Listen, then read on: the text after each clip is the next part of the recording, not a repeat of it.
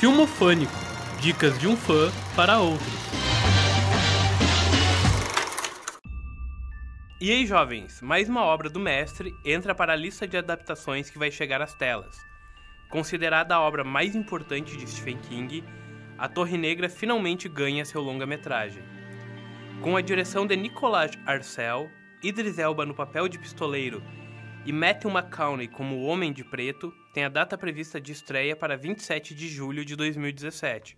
King começou a escrever Torre Negra no seu último ano de colégio em 1970, mas o primeiro livro da saga, chamada de O Pistoleiro, só foi publicado em 82.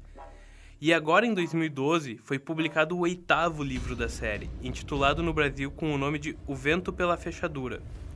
Para a infelicidade dos fãs, o filme não será uma adaptação direta dos livros, mas o primeiro trailer divulgado empolgou todos que acompanham a saga. Stephen King comentou em entrevista que não existe previsão para a produção de uma sequência de filmes sobre a obra, mas também comentou que não é uma ideia 100% descartada. Talvez a bilheteria seja um fator decisivo de qual o futuro será destinado à Torre Negra. Para os jovens que estão tendo o primeiro contato com a obra agora, vale dizer que o universo em que ela se passa é inspirado no universo imaginário de J.R.R. Tolkien, e no poema épico do século XIX, Child Roland, A Torre Negra Chegou, escrito por Robert Browning, e repleta de referências à cultura pop, às lendas arturianas e ao faroeste. E vocês, jovens, leram A Torre Negra?